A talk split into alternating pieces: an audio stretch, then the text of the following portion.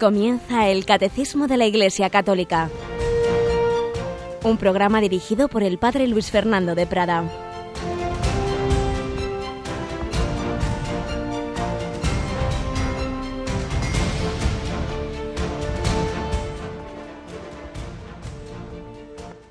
Muy buenos días, queridos amigos, queridos oyentes, querida familia de Radio María. Hoy víspera de nuestro cumpleaños, mañana 24 de enero, día de San Francisco de Sales, Radio María hará 15 años que comenzó sus emisiones en España. Llegaba esa voz que había comenzado en Italia eh, unos 10, 12 años antes, llegaba a España, empezaba muy tímidamente en este barrio de Cuatro Vientos, en, este, en esta parroquia castrense de Santa María de la Dehesa, comenzaba una pequeña emisión que 15 años después va llegando a casi todos los lugares de España con vuestra ayuda.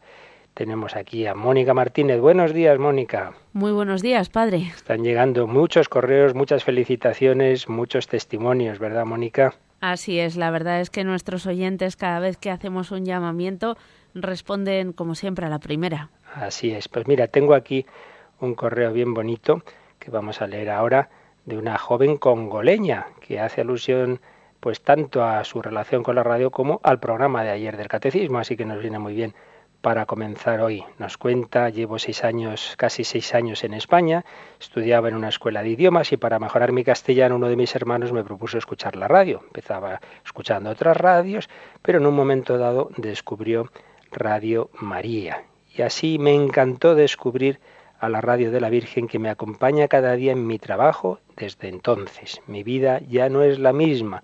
Poco a poco mi corazón va cambiando. Pero hace tiempo estoy en una noche de fe que me hace sufrir. ¿Recordáis que ayer hablábamos de esas oscuridades, leyendo un texto del cardenal Bantuán? Hay días que no me apetece orar. Dios está tan lejos de mí, tan oculto, y casi me parece que el Señor no me ama. Y cada vez que estoy a punto de tirar la toalla, el Señor me levanta y muchas veces lo hace a través de Radio María, una palabra escuchada en el Dios de cada día, o en el compendio, o en Maestro enséñanos a orar. El martes sufrí otra vez la impresión de ausencia de Dios y me levanté el miércoles, ayer, con el corazón triste y con ganas de dejar la oración. Y al escuchar el catecismo de la Iglesia, como cada mañana, este contó la historia del obispo vietnamita Van Tuan, que iba a ser deportado y dijo que nunca debemos desalentarnos y seguir orando, aunque nos parezca como si Dios se escondiera y nos olvidara. Él siempre sigue cerca de nosotros, nos ama y nos cuida. Otra vez el Señor me hablaba a través de la radio de su madre. Sigo luchando, es difícil, a veces creo perder la fe, pero sé que nunca el Señor me dejará. Gracias Jesús por amarme, gracias María por llevarme siempre a tu Hijo, Gracias, Radio María, por acercarnos a Dios. Gracias, Padre, por haberme ayudado a seguir adelante. Gracias a todos y que Dios os bendiga. Feliz cumpleaños, mi querida radio. Nos escribe Judith desde Zaragoza, una joven congoleña. Qué testimonio tan bonito, ¿verdad, Mónica? La verdad que sí, que bueno, pues es enternecedor como el Señor busca los medios para hacerse el encontradizo el primero y también pues la Virgen María que nos lleva de su mano pues hasta él, hasta su hijo. Y es muy impresionante esto que muchas veces decimos, ¿no? Una palabra que decimos en la radio, una cosa que leemos, nunca sabemos a dónde va a llegar. Es el milagro de la radio, que Dios, el Espíritu Santo, se sirve de una palabra que nosotros leemos sin saber que justamente es la que necesita esa persona en un momento de su vida. ¿Cuántas veces nos llegan estos testimonios? Es realmente pues una conjunción de la naturaleza, en este caso de la técnica, ¿verdad? Y de la gracia de Dios, del Espíritu Santo, que se sirve de la técnica, que se sirve de nuestras palabras pobres, pero a las cuales el Espíritu dirige a la persona, al corazón, que lo necesita. ¡Qué maravilla! Pues vamos a seguir pidiendo al Señor, a la Virgen María, que nos siga ayudando en esta gran tarea y a nuestros oyentes. Esto es tarea de todos. Todos vamos construyendo esta radio para seguir evangelizando, para seguir hablando cosas buenas que hagan el bien, que ayuden a ser de todos mejores.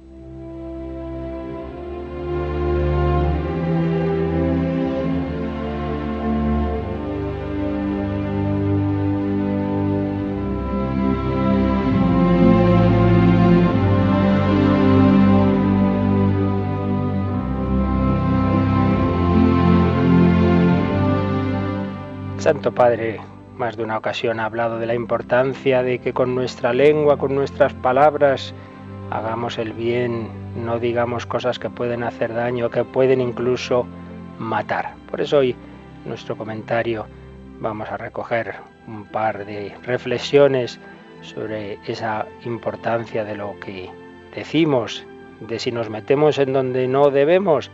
En primer lugar vamos a recoger esos refranes para el espíritu de este hombre de pueblo Sancho II, que recogía el padre Manuel Iglesias en un capítulo titulado Agua que no has de beber, déjala correr. Y decía así, hasta lo hemos oído cantar, en mi pueblo lo decimos con otra receta, que casi le da más condimento. O ya que no has de comer, déjala cocer. El aviso, sin zarandajas, es claro en sus propios términos. No te metas en lo que ni te va ni te viene. Oiga usted, ¿para qué sea casas ajenas y vidas ajenas? ¿Para levantarlos a ser cristianos como Dios manda? ¿O como yo barrunto, fisgonea usted para traer y llevar chismes de comadres? Un santo que se firmaba Juan de la Cruz decía a los frailes lo mismo que yo, solo que sin refranes, aunque me han dicho que él también era de pueblo, que no se entrometieran en vidas ajenas, para no perder la paz ni distraer el alma.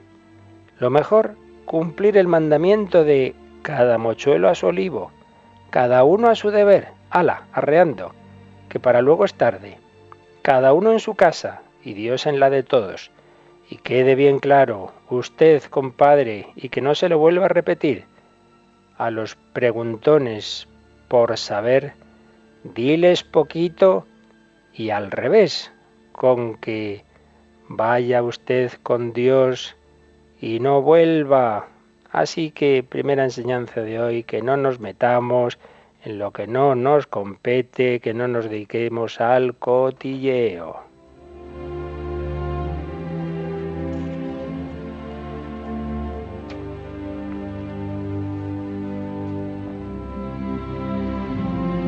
Pero no solo que no hagamos eso, sino que lo hagamos en positivo. Y es lo que nos enseña esta pinceladita de don Justo López Melús, que tiene un título bien sugerente, Chismosos del Bien. Chismosos del Bien. Cuenta un rabí que el sacerdote Aarón ponía todo su empeño en reconciliar a las personas. Cuando veía a Dios que se odiaban, iba a uno y le decía, ¿por qué lo odias? Si acaba de venir a mí y me ha dicho, he pecado contra él, estoy arrepentido. Luego dejaba este, iba al encuentro del otro y hacía lo mismo. Así devolvió la paz, el amor y la amistad entre un hombre y su prójimo. Muy parecido es el caso de un señor que iba repitiendo a diferentes personas el bien que decían unas de otras, es decir, que era chismoso del bien, y así reconcilió a muchos. Hermoso deporte. ¿Por qué no animarse a practicarlo? Lo contrario de la tía Cotilla, muy aficionada a murmurar y a traer y llevar chismes y cuentos de unos a otros para encizañarlos. Pues es muy buena enseñanza. Claro que por desgracia conocemos personas, familias, en ambientes de trabajo que encizañan, que hacen mal ambiente, que ponen nerviosos, que dicen las cosas malas, pues este ha dicho de tipos. Y en vez de eso seamos chismosos del bien. Digamos a uno lo bueno que el otro dice de él. Unamos a las personas, construyamos esas relaciones de caridad, pensar bien, hablar bien, actuar bien.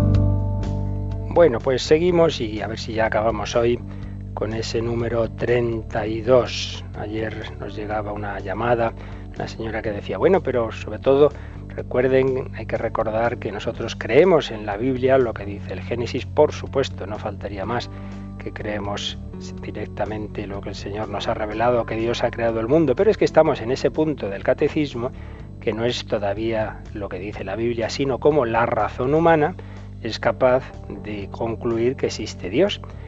La propia fe, la propia doctrina católica dice eso, dice que la razón humana puede ver que es en efecto razonable, sin necesidad de la revelación, viendo el mundo, ver que lo ha hecho alguien, que lo ha hecho un Dios todopoderoso y es donde estamos. Por eso mm, hacemos estas reflexiones de razón, por eso damos estos datos. Es una parte la que estamos viendo ayer hoy, quizá un poquito elevada para algunos, pero tenemos que pensar eso, que nos escuchan también universitarios, profesores, que necesitan también estos datos para sus debates, para sus reflexiones. No pasa nada si alguna cosa, alguno se pierde, ya será, yo creo, el último día de estos datos un poquito más complicados. Y hemos visto pues cómo tradicionalmente se han usado varios argumentos eh, filosóficos, se reducen sobre todo a la vía de la contingencia, pues todo lo que existe en este mundo es contingente, no tiene en sí mismo la razón de su existencia, todo eso es lo que vemos empezando por nosotros mismos. Somos seres limitados, seres que podemos existimos pero podríamos no existir y que debemos nuestra existencia a otro. Y ahí ese otro a otro y ese otro a otro. Si esa cadena no llega a un ser eterno, infinito, necesario, que tiene en sí mismo la razón de su existencia, nos explicaría por qué existe el mundo vía de la contingencia más de tipo filosófico y vía del orden. Si nos encontramos un ordenador, pues no se nos ocurre pensar que se ha formado solo por evolución de unos minerales que se han ido ensamblando y al final sale el ordenador. Pues evidentemente sabemos que eso no puede ser. Ese ordenador lo ha diseñado un ingeniero, lo ha construido un técnico. En definitiva, ha habido una inteligencia que ha tenido el proyecto ordenador y que lo ha realizado. Y sin embargo, si nos encontramos al hombre cuya cabeza es un ordenador infinitamente superior a cualquier otro ordenador, pues a veces hay quien piensa que no, que eso se ha formado por mera evolución, por mutaciones genéticas al azar, etcétera. Y es donde estábamos. Si después de lo que sabemos, por las teorías científicas que ha habido en los últimos tiempos, ya en el siglo XIX, particularmente la teoría de la evolución y luego lo que hemos ido sabiendo del universo, si eso invalida esa reflexión de sentido común que es que cuando vemos un algo, como es en general el mundo, y dentro del mundo muchos organismos de grandísima complejidad y de grandísimo orden, si eso, si sigue siendo válida esa reflexión, que nos hace pensar que lo que tiene una gran complejidad y un gran orden y responde a un proyecto, por ejemplo, hay un ojo para ver, la intención de ver tiene ese instrumento que es una maravillosa cámara de vídeo que es el ojo humano. Eh, y, quien dice eso, pues cualquier otro organismo, o muy particularmente, como digo, el cerebro, pues vemos esa gran complejidad, deducimos, esto presupone una inteligencia que ha diseñado estos organismos. Pero estábamos viendo si eso queda, digamos, anulado por la evolución, porque algunos dicen, no, no, pues sencillamente eh, desde una partícula original se han ido produciendo una serie de mutaciones al azar, sin necesidad de recurrir a, nadie, a una inteligencia superior, a un Dios, y lo que pasa es que de esas mutaciones, las que han sido positivas, han sobrevivido y bueno, pues al cabo de los millones de años, pues va quedando eh, la supervivencia de, de, los más indotados, de los más fuertes, y al final, pues mire, se llega al hombre. Sí, es muy difícil, es muy improbable, pero puede ser. Bueno, estábamos viendo si realmente esto es razonable o no. Y entonces recordábamos, en primer lugar, que todas las, todos los datos científicos desde hace ya bastantes años nos dicen algo muy importante. El universo no es eterno ni estacionario.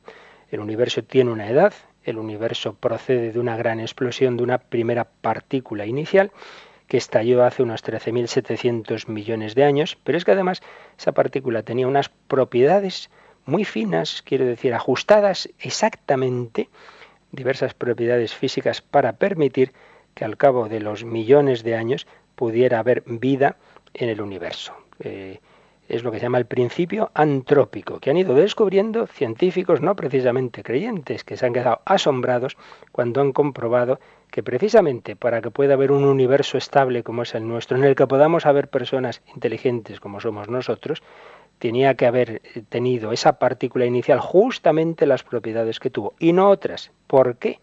¿Quién programó esa partícula para que tuviera esas, esas propiedades? Por poner algún ejemplo, siguiendo eh, a los científicos que entienden de esto, que un servidor no lo es, pero recojo lo que ellos nos dicen. Si un segundo después del Big Bang la velocidad de expansión hubiera sido un poquito menor, incluso una cien mil millonésima de millonésima parte, el universo se hubiera colapsado, hubiera estallado, no habría podido alcanzar su tamaño actual, y esto lo dice Hawking, que no es precisamente ningún creyente. Y Francis Collins, cuyo libro ayer recordábamos, La evidencia científica de la fe, eh, y como subtítulo, Cómo habla Dios de título, que fue el director del proyecto Genoma Humano, nos dice que si la velocidad de expansión hubiera sido un poquito mayor, las estrellas y los planetas no se hubieran podido formar. Qué casualidad.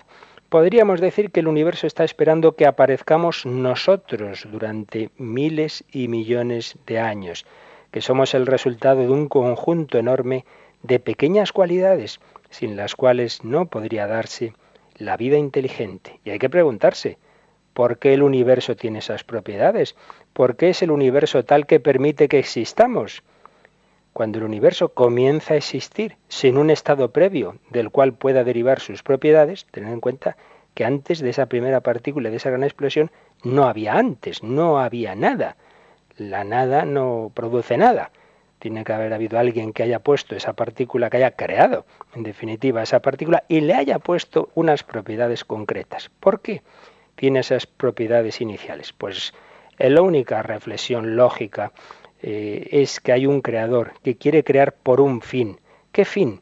Pues poder crear unos seres personales, inteligentes, con los que entrar en diálogo, a los que invitar a su amistad. Eso sí, es coherente. Que haya un creador que ha querido crear a millones de seres a los cuales mm, poder, con los cuales poder entrar en diálogo, invitar a su amistad, invitarles a su felicidad y para ello crear un universo con las propiedades adecuadas para que en ellos, en él pueda haber vida, eso es muy coherente. Y, ese creador lo que pasa es que no ha hecho de repente una, una varita, ¡pum! Ya está, aparecemos nosotros, no, sino que lo ha hecho de esta manera progresiva, que ha ido preparando, por así decir, como unos padres que esperan el nacimiento de su hijo van preparando todas las cosas, ha ido preparando ese contexto, ese universo, para que en él en un momento dado pudiera haber un planeta en el que pudiera haber una vida y una vida humana. Fijaos que es tan claro esto que os digo de que esa primera partícula tiene unas propiedades exactas para que pueda haber vida, que los científicos que se resisten a aceptar eh, la existencia de Dios pues alguno, alguno de ellos, al, reconocer que es tremendamente improbable que justamente sin intervención de nadie esa partícula inicial tuviera las propiedades exactas para que al final pueda haber vida, entonces alguno ha, ha, salido por la tangente, diríamos, diciendo, bueno, lo que se llama la teoría del multiverso. Es que, claro, nosotros conocemos este universo, pero puede haber miles de universos, miles de universos. Entonces, pues seguramente todos los demás pues han tenido otras propiedades y entonces no han dado lugar, eh, en efecto, a la posibilidad de vida humana, pero entre miles y miles, uno, por casualidad, que es el nuestro, pues es el que ha permitido que haya vida. Y uno dice, oiga, pero ¿usted de qué está hablando? ¿De qué universos me está hablando? Eso sí que es pura ciencia ficción. Al final, con tal de no aceptar a Dios, algunos creen en cualquier cosa, como decía Chesterton. Lo malo del que no cree en Dios no es que no crea en Dios, sino que cree en cualquier cosa, decía este gran converso escritor inglés Chesterton. ¿Qué es eso de los otros universos? Por definición, universo es lo que nosotros podemos conocer. Si usted se me pone a hablar de que puede haber otras cosas, pues sí, puede haber hadas madrinas, pero esto no, esto no es serio. Pero a veces pasa eso, que con tal de negarse a, a aceptar que tiene que haber habido una inteligencia trascendente al mundo, que ha programado, por así decir, eh, este universo, pues algunos recurren a decir, no, no, habrá otros universos, y claro, entre miles de universos alguno tenía que salir que diera lugar a la vida humana. Pues bien, desde luego, que no quiere creer, pues siempre va a encontrar algo a lo que agarrarse. Primer dato, por tanto, que hay que recordar, que este nuestro universo tiene un tiempo, eh, empezó a existir hace determinada unos 13.700 millones de años y que esa primera partícula inicial tenía unas propiedades exactas, justas, finísimamente ajustadas para que al cabo del tiempo eh, esa evolución, a la que apuntan todos los científicos, ciertamente pudiera eh, permitir encontrar un ambiente adecuado para que en él pudiera haber vida. Pero claro, segundo tema que decíamos también, y es que la vida no surge así porque sí. Hace mucho sabemos que no existe la generación espontánea. Entonces, eh, ¿cómo se ha podido producir ese surgimiento de la vida? Algunos, pues también les parece como muy fácil, ¿no? Pues, pues bueno, hay, hay, un momento dado del océano, pues surge, no, no, que no, que no, que no es, que no es tampoco nada fácil, porque es mm, la más mínima eh, célula viva y supone una complejidad tal, tal, que se han hecho cálculos de probabilidades de que se pueda formar la, forma de vida más sencilla simplemente al azar, volvemos a lo mismo, sin una inteligencia que haya programado, que haya diseñado, eh, haya puesto las condiciones para ello. Bueno, la probabilidad es que no puedo ni decirla aquí, porque hay varios cálculos, por ejemplo el de Fred Hoyle, calculó la probabilidad matemática del origen espontáneo de una forma de vida muy sencilla, la de una bacteria. Pues bien, la probabilidad ascendía a una entre 10 a la 40.000 o sea, la unidad seguida de 40.000 ceros, dato que le pareció suficiente para descartar un evolucionismo radical basado en la generación espontánea que él mismo había sostenido. Lo curioso es que estos son, científicos que no, han partido de la fe, sino todo lo contrario, pero se han encontrado con datos y han dicho, para que surja la vida, sin, sin nadie, sin una inteligencia, realmente la probabilidad de que eso haya podido ocurrir es que es, es, es ridícula, es, no existe, es algo que nadie aceptaría. Poníamos ayer el ejemplo que ponía también otro científico, de poner a una, a una tropa de monos a escribir a la máquina de escribir y a ver si salen unos libros de la biblioteca. Pues dicen, todavía eso es más probable que que salga la, la vida simplemente por evolución azarosa, eh, a la, sin nadie que haya dirigido el, ese, digamos, ese proyecto. Y otros eh, científicos, Barrow y Tipler, han estudiado la probabilidad de ensamblar un gen por azar. Bueno, pues le sale de, eh, una probabilidad de 1 entre 10 a la 109. O sea, que no podemos ni decir esa, esa cifra porque estaríamos aquí un rato diciendo los ceros. Por ello, el salto desde esa primera partícula a la vida es realmente eh, imposible de explicar, nadie lo es capaz de explicarlo hoy día, si no es porque alguien, una inteligencia infinita, que tiene todo, todo, todos los datos en cuenta, ha puesto esas condiciones iniciales y ha eh, inserto en esa materia unos dinamismos que el hombre descubre, que llamamos luego leyes, ¿verdad? Unos dinamismos que han permitido llegar a través de diversos procesos muy complejos que estudia la, ciencia, pero unos dinamismos que ha puesto una inteligencia, si no, no hay manera de explicar eh, ese proceso que parece que todos los datos científicos apuntan a él de la evolución desde esa primera partícula, luego hasta llegar a las primeras formas de vida y luego desde esas primeras formas de vida a las diversas especies y luego el último salto, el salto al hombre. De nuevo ese salto desde, desde formas de vida animal al hombre, hay en él una barrera que no puede explicar la materia, que es el espíritu humano, pero de esto ya hablaremos en el siguiente punto del catecismo, que es la vía del hombre. Vamos a insistir ahora todavía un poquito más en todo este aspecto de la evolución. En primer lugar, tenemos que recordar que para que haya evolución tiene que haber algo previo creado por Dios, pues la nada no evoluciona. Entonces, primera cuestión, ¿de dónde ha salido esa, esa, primer, esa primera forma mínima de materia, esa primera partícula? Eso es lo primero que tenemos que decir. Eh, por otro lado, daos cuenta de una cosa, el propio Darwin, el primer gran expositor eh, junto con otro autor, pero básicamente fue Darwin el que la popularizó de la teoría de la evolución, él no presentó su teoría como contrapuesta a la creación, de hecho, el último párrafo de su famosa obra El origen de las especies decía así, existe grandeza en esta concepción de la vida insuflada originariamente por el Creador en unas cuantas o en una sola forma. Es decir, él expresaba ahí que el Creador había creado unas formas de vida que luego han evolucionado. Él no negaba la creación. Otra cosa es que él personalmente, personalmente, según parece, fue perdiendo la fe, pero no por sus investigaciones científicas, más bien, más bien por lo que nos suele pasar, por el problema del mal. Se le murió una hija a la que él quería mucho, una hija pequeña, y él pues eso le afectó mucho y, ahí tenía sus, dudas. Fue por cierto una situación matrimonial dramática porque su mujer era muy creyente, muy creyente, y él en cambio, como digo, fue perdiendo la fe y su mujer sufría mucho y pensaba, estaremos eternamente separados porque tú te vas a condenar, y, en fin, era una situación dura.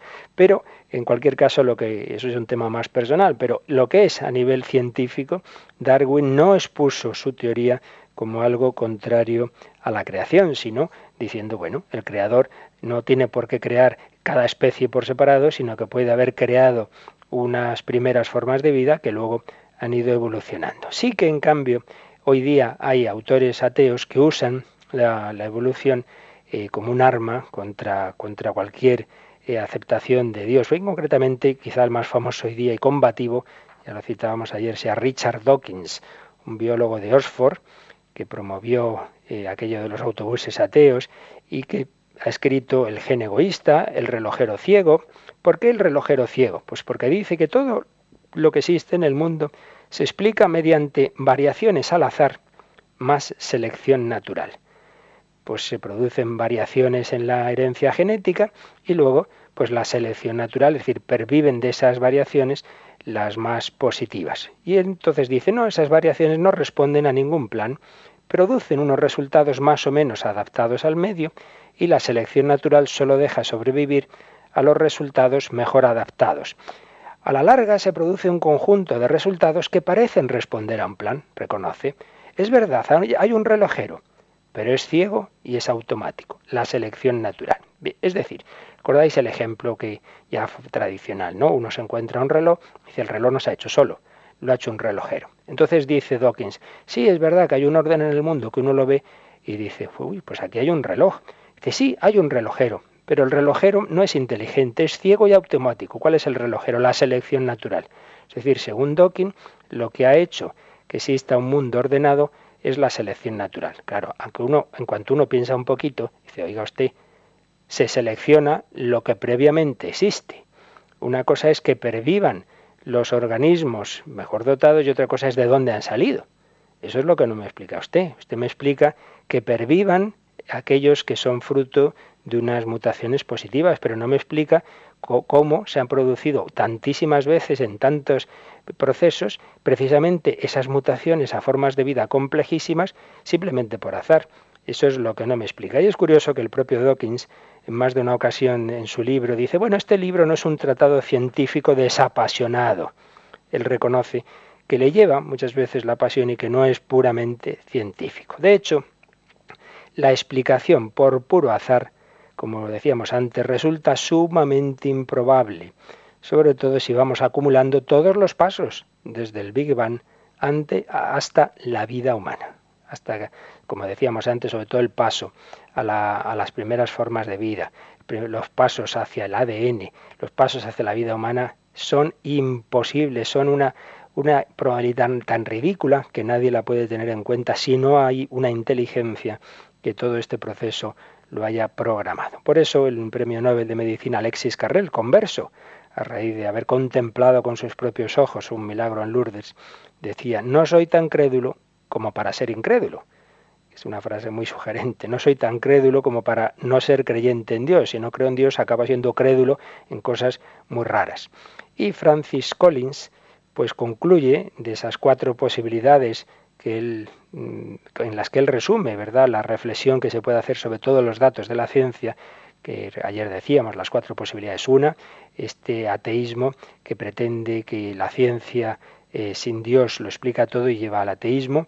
La segunda, la contraria, la de tipo fundamentalista. No, no, la fe dice que Dios creó el mundo en seis días, pues ya está, y no hay que mirar a la ciencia. Pues eso no es lo que dice la Iglesia Católica, eso son posturas fundamentalistas no católicas. Tercera opción, la teoría sobre todo de Estados Unidos del diseño inteligente que dice Dios ha creado el mundo, es verdad, hay una evolución, pero en los pasos difíciles de la evolución como que Dios baja, por así decir, interviene de una manera especial en esos diversos saltos y pone una acción directa de Dios en muchos saltos. Bien, es una teoría eh, discutible, pero Collins no, dice que no, que no hace falta.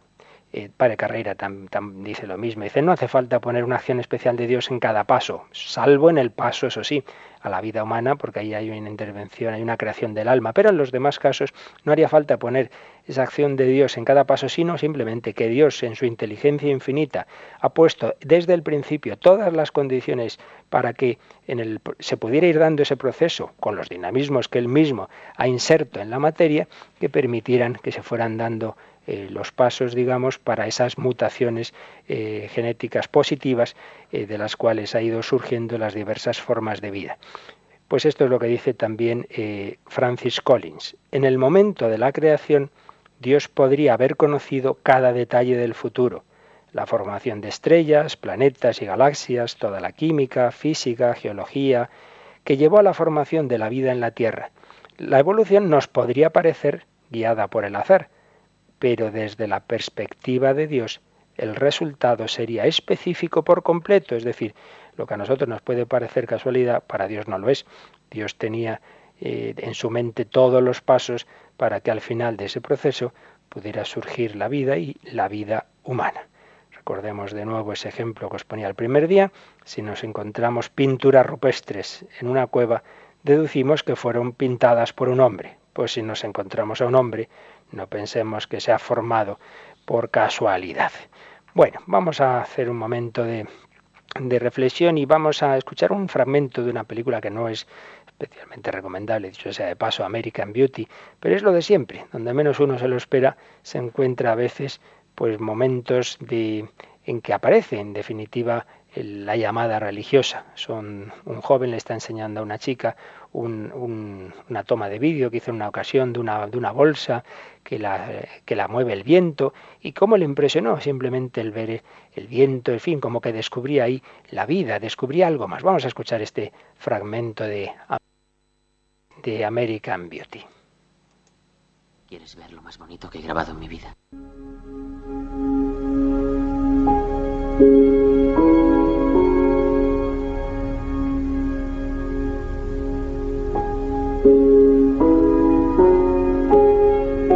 Era uno de esos días en que está a punto de nevar.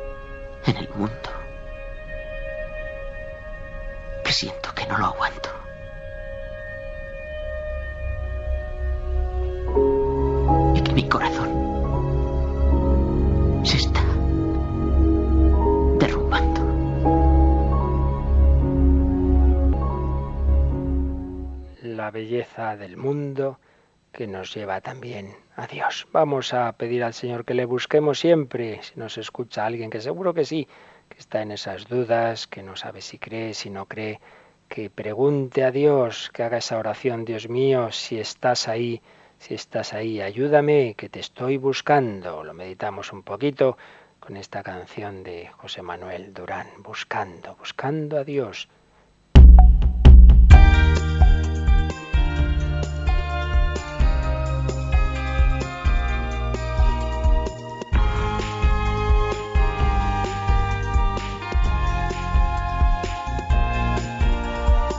Paso los días buscando y buscando aquello que encuentro no me hace feliz. Me paso los días probando y probando y nada me sabe a ti. Me bebo las noches, me empapo de ruidos, las luces, las voces no apagan mi sed.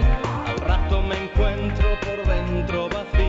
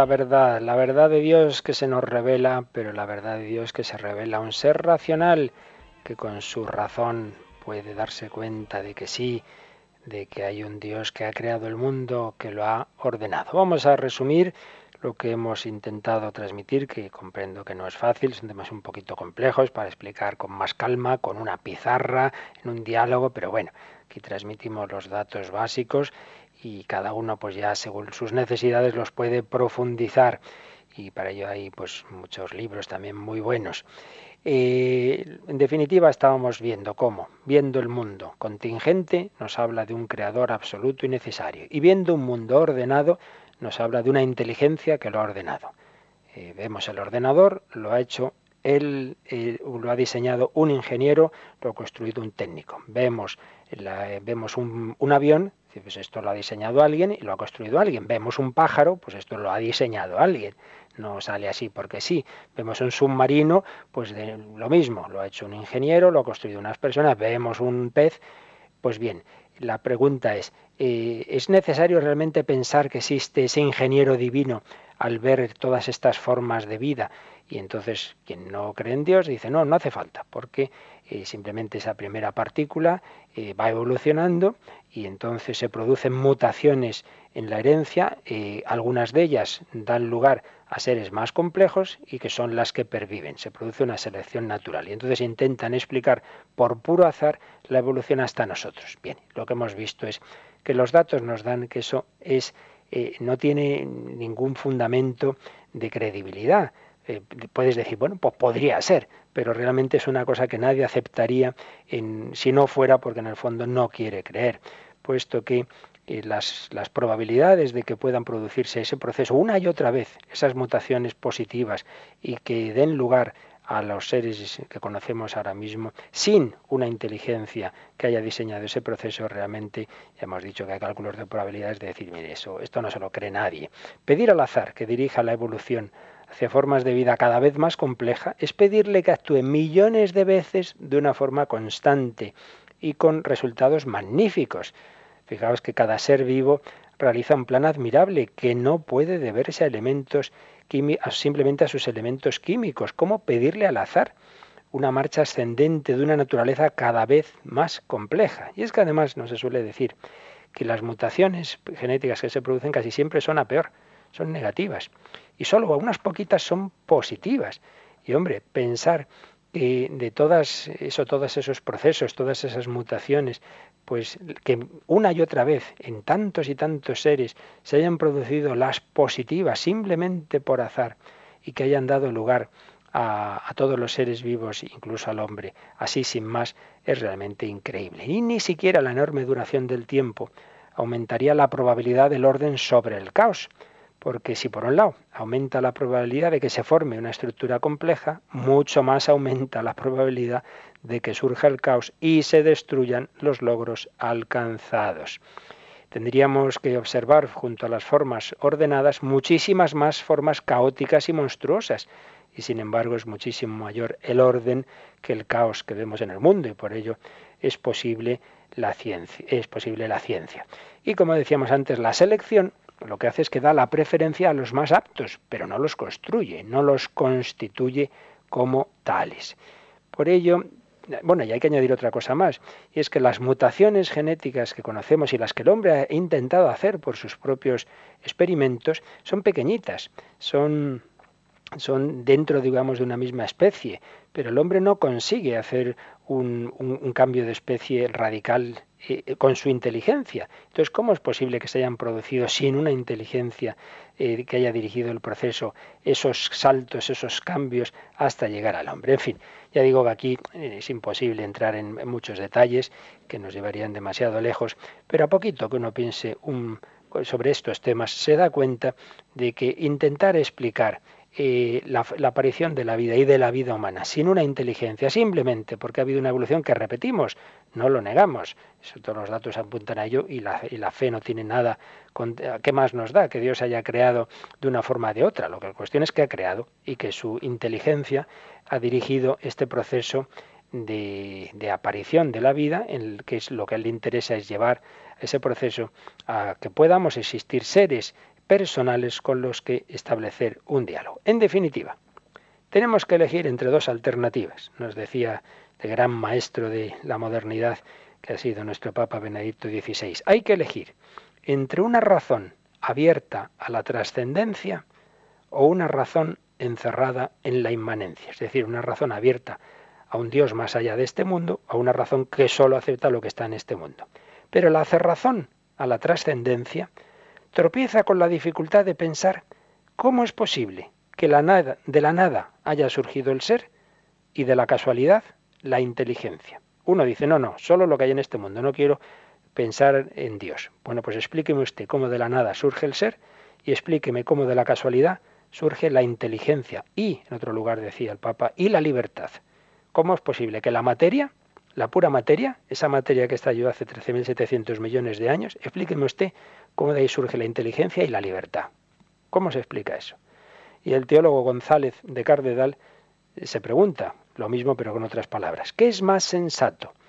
¿Acogerse como fruto de un amor preveniente o por el contrario, como arrojados por un destino ciego? ¿Somos fruto de un amor que ha creado este mundo o hemos sido arrojados por un destino ciego? Y, y añade, ¿es posible que nuestra razón y nuestro corazón procedan de algo sin razón y sin corazón? Se lo preguntaba también C.S. Lewis, el autor de las crónicas de Narnia. ¿Cómo un, si todo proviniera simplemente de la materia, la materia ha generado seres que se hacen estas preguntas, que tienen deseos de infinito, que tienen deseos de vida eterna? ¿Cómo la materia puede producir seres con deseos de espiritualidad, seres a los que no les sacia la pura materia? Personas tienen de todo y se sienten vacías. ¿Cómo es posible? que la pura materia haya generado seres con inteligencia, con libertad, con corazón, como somos nosotros. Realmente, a poco que uno piense un poquito, se da cuenta que desde la razón, repetimos que estamos en este apartado del catecismo que nos habla de cómo la razón humana puede intuir al menos que sí, que tiene que existir un creador, una inteligencia infinita.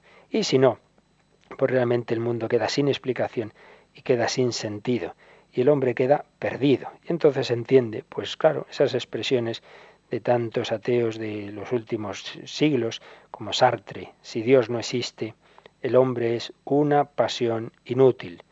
O Hobbes, si no existe el bien absoluto, el hombre no es más que un ser permanentemente insatisfecho.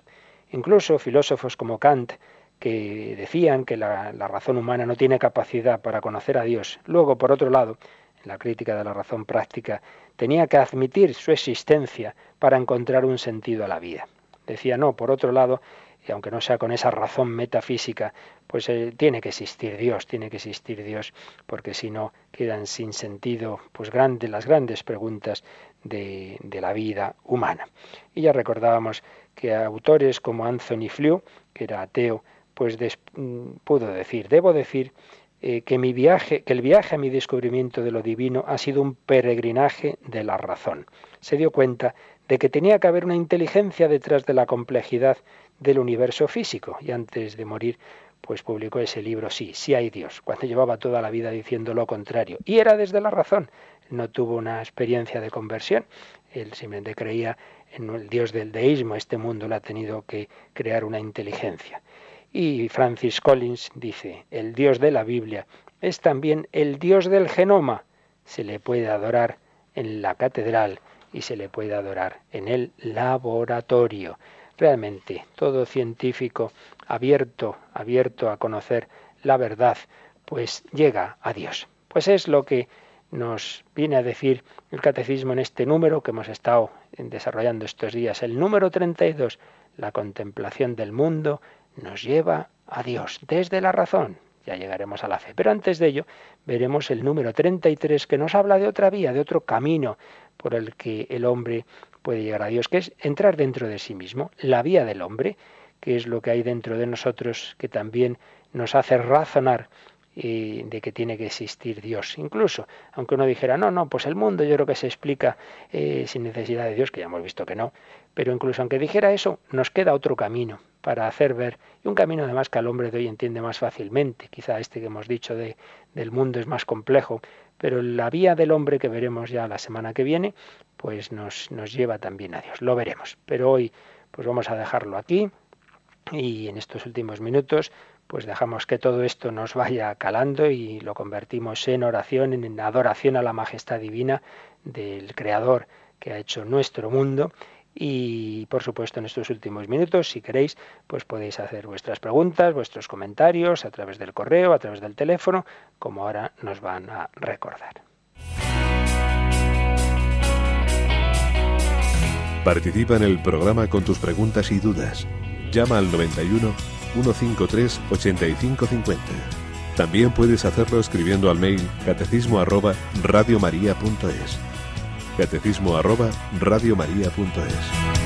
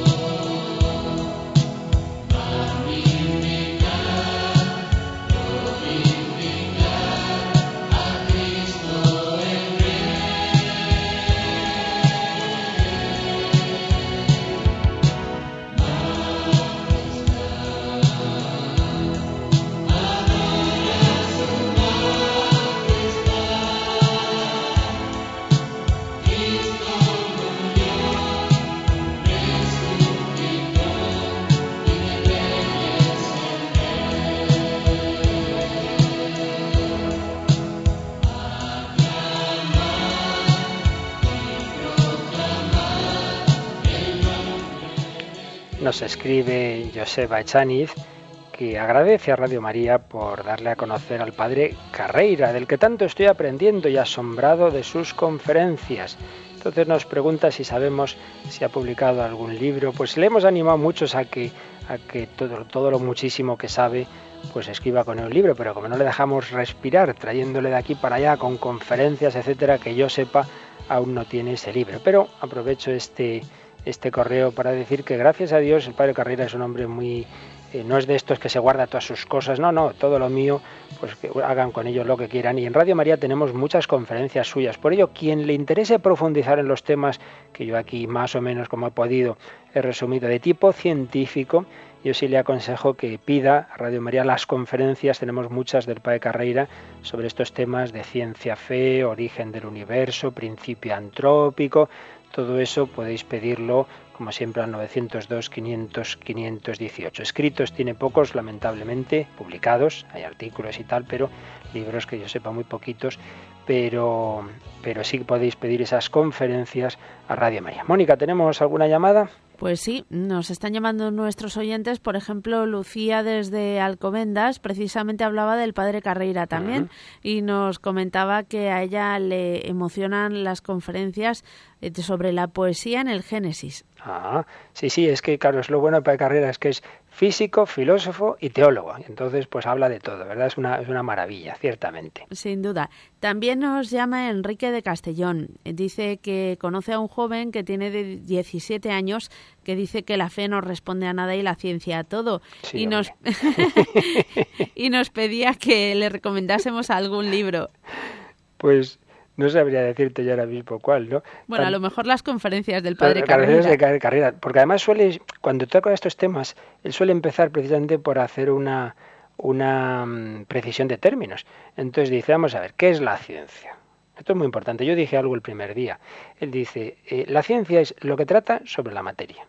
¿Eh? y lo que se puede eh, comprobar en un laboratorio y se puede traducir a fórmulas matemáticas. Entonces, que le diga a ese chico si el laboratorio y la ciencia le va a responder con quién se debe casar, si le va a responder sobre la libertad, sobre el amor, sobre la belleza, sobre la libertad, en fin, todos los grandes temas por los que las personas se apasionan, si le va a responder la ciencia. Yo suelo contar que una vez la cafetería de la universidad donde yo era capellán, un chico así muy materialista me dice, un día la ciencia lo explicará todo. Y le dije, oye, Majo, esa afirmación que me estás haciendo no es científica, es un acto de fe. Y el pobre se quedó, se quedó bastante cortado, porque digo, demuéstrame científicamente esa proposición. Claro, no pudo, evidentemente.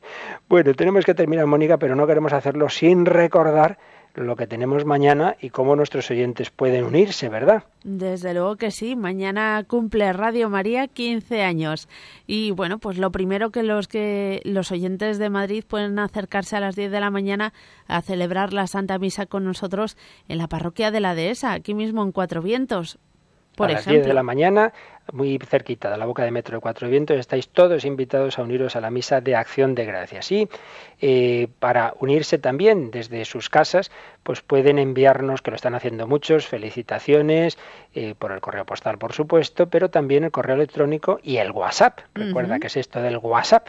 Pues el WhatsApp es esa mensajería instantánea de los móviles que nosotros hemos adaptado para poder recoger en un ordenador pues esas felicitaciones que nos puedan grabar desde sus propios móviles y enviarlo enviándola a un número de WhatsApp. Sí, que es el 635 568 851. Ahora lo repito.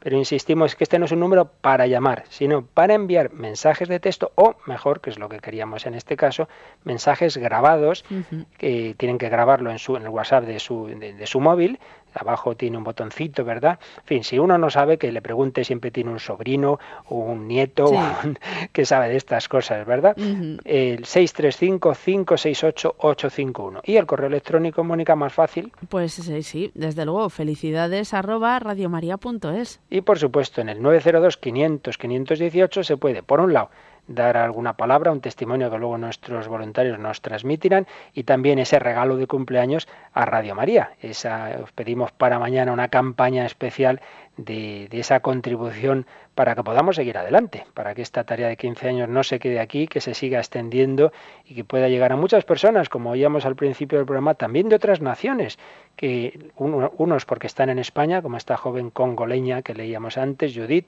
y luego otros muchos que nos siguen a través de Internet, a través del móvil. Para ello necesitamos vuestra ayuda, vuestros donativos, un regalito de cumpleaños en el 902 500 518. Pues ya sabéis, mañana os esperamos. ¿Quedaba alguna pregunta más, Mónica? Bueno, una felicitación por eh, el programa del catecismo que nos comentaba un oyente. Decía que echa de menos a Monseñor Munilla. No me extraña, yo también. pero que aún así le agradece muchísimo todo el bien que hace con la explicación del catecismo. Bueno. Y también, pues nada, un oyente nos preguntaba si el hombre podría crear una célula viva. Bueno, por poder, por poder, no, no tenemos por qué decir que no. Por poder el hombre tiene en su inteligencia que Dios le ha dado una célula, puede que sí, pero da mucho que pensar que después de muchísimos esfuerzos aún no se ha conseguido.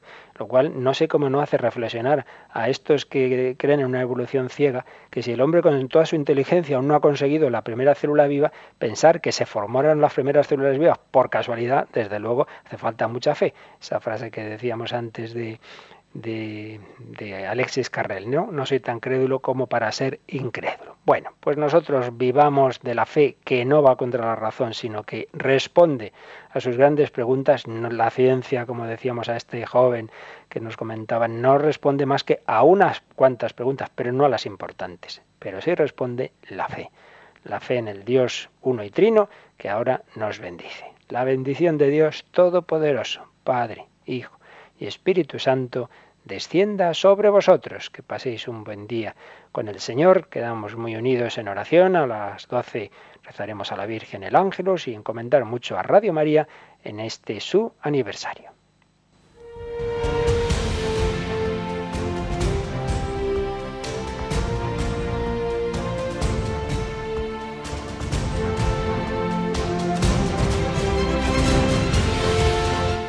Han escuchado en Radio María el Catecismo de la Iglesia Católica, un programa dirigido por el Padre Luis Fernando de Prada.